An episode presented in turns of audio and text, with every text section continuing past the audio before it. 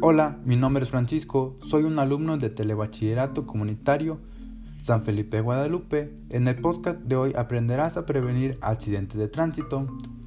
Antes de conducir debemos de tomar en cuenta las siguientes consideraciones, como revisar el estado del vehículo, como aceites, agua, embriague, frenos, volante, llantas, escobilla, combustible y batería. Además, es recomendable llevar herramienta y una llanta de repuesto en buen estado. No excedas el límite de velocidad. Respeta las señales de tránsito y a los oficiales en carretera.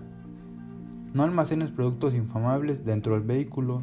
No hagas un falso adelantamiento o alguna maniobra que pueda ocasionar algún accidente. Una de las recomendaciones más importantes es no consumir alcohol ni alguna droga durante manejas Usar una postura correcta al conducir. Mantener una buena distancia al volante, eso ayudará muchísimo para tener mejor control al momento de conducir.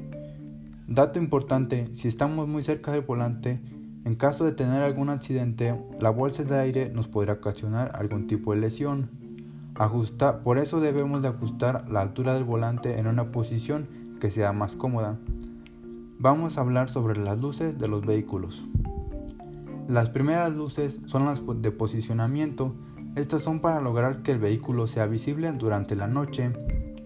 2. Las luces cortas o luces bajas son las luces que se usan para iluminar el camino.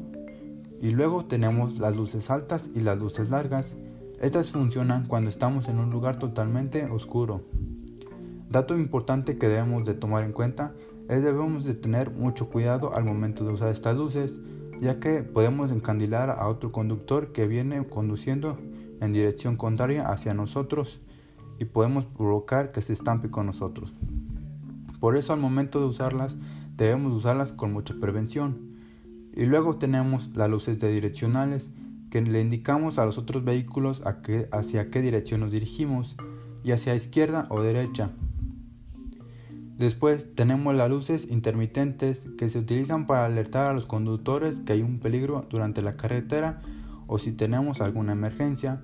Por último tenemos las luces de reversa que sirven para indicarles a los conductores que el vehículo está retrocediendo. Si te gustó esta información, te, te invito a que me sigas en mi podcast. Muchas gracias.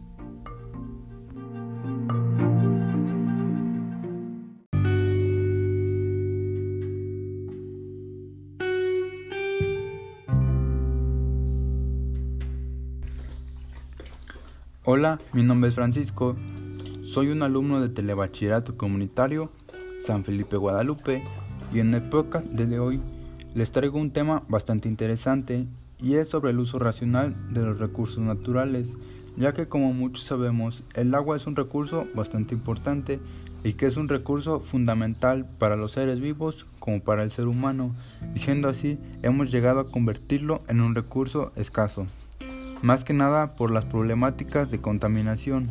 Es por eso que debemos de conocer cómo llevar un buen manejo y un uso racional del recurso natural llamado agua. Es por eso que me he tomado la tarea de traerles a conocer el día de hoy algunos conceptos que nos ayudarán a mejorar este problema, como llevando a cabo una capacitación, almacenamiento, distribución y conservación del agua, como así también debemos de conocer los tipos de fuentes, para así llevar una buena sustentabilidad de agua. Los tipos de fuentes que existen es las fuentes subterráneas, son acuíferos y napas, que generalmente es agua potable, que solamente necesita desinfección doméstica. Aguas superficiales son los ríos, arroyos y lagos. Aguas atmosféricas es el agua de lluvia y, y el principal recurso hídrico para el riesgo. Además hay muchas comunidades que se abastecen con esta. Sin embargo, no es potable ya que arrastra partículas, gases y contaminantes, pero pueden polarizarse en el hogar. A continuación te enseñaré cómo hacer un uso racional del agua. Sé consciente, siempre que abras un grifo o vayas a usar el agua para cualquier cosa como bañarse o entrar a la piscina, te recomiendo solo usarla cuando sea necesario y con un buen uso sostenible. Dúchate en vez de bañarte el baño gasta 15 veces más agua que la ducha. Cierra el grifo mientras te lavas los dientes, las manos o te afeitas. Si lavas los platos a mano, usa bañeros y no lo hagas con el grifo abierto. Por ejemplo, si lavas los dientes con el grifo abierto, gastaremos alrededor de 6 litros, mientras que con el grifo cerrado y lo abras solo cuando sea necesario, gastaremos menos de medio litro. Arregla cualquier fuga de agua. Los grifos que gotean pueden llegar a gastar al año 11.000 litros. Si tienes jardín o plantas de exterior que regar, te recomiendo que lo hagas por la noche. Alrededor del día puedes perder hasta 30% por la evaporación. En conclusión, los invito a que sigamos juntos las medidas que nos ayudarán sobre todo a cambiar ámbitos y actitudes frente al uso que nos permitirán hacer, hacer grandes cambios a, diario del agua y que nos permitirán ahorrar este recurso imprescindible. No solo estaremos acostumbrados a, usar más eficiente y sostenible un recurso como el agua, sino que también ahorraremos dinero también puedes consultar con otras organizaciones especializadas que tienen manuales de consumo responsable o con más detallados como ECODES o Ecologistas en Acción.